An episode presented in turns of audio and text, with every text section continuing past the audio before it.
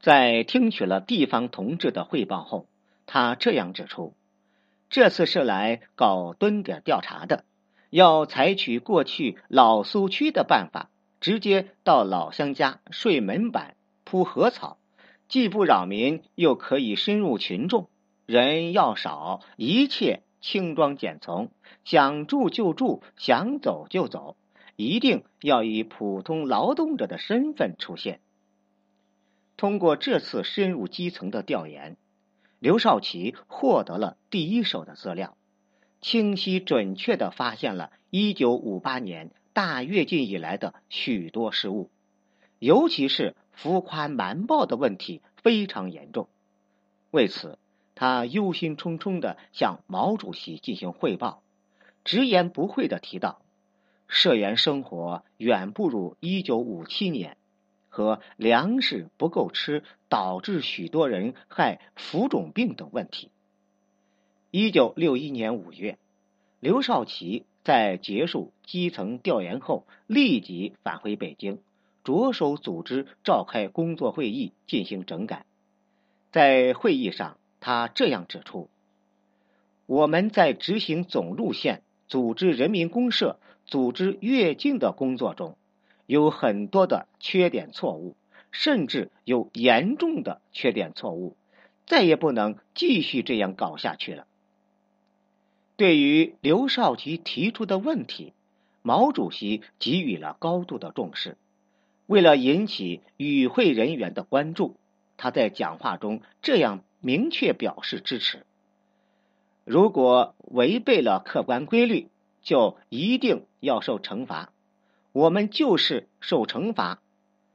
最近三年受了大惩罚，土地受了，人受了，牲畜也受了。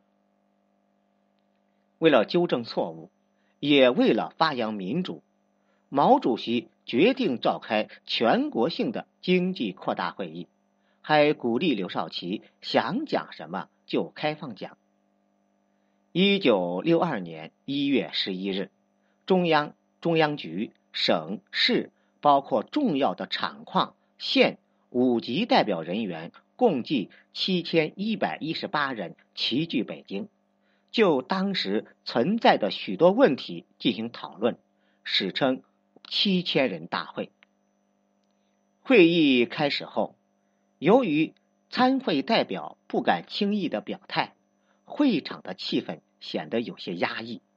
为了打破这种尴尬的局面，毛主席首先讲话以卸下包袱，也算是进行了一次热场。他说：“给大家准备了好、中、差三种饭。现在国家困难，许多人连肚子都吃不饱。如果吃好饭，怕是对不起全国人民，而同志们呢又很辛苦，吃差饭又觉得对不住大家。我看呐，就吃中等餐吧。毛主席诙谐幽默的讲话，把好多人都给逗笑了。会场的气氛也不再像之前那样死板和严肃。直到此时，刘少奇才代表组织进行书面讲话。指出这几年的成绩是主要的，但也存在着许多问题，主要集中在以下几个方面：一、生产指标过高，建设战线过长，国民经济各部门的比例失调；二、不适当的建立了许多工业体系，因为权力下放过多而导致分散主义；三、人民公社。混淆了集体所有制和全民所有制，违反了按劳分配和等价交换的原则。由于会议召开正值春节前夕，所以议程被安排的非常紧凑，准备不超过三周就让大家各自回家过年。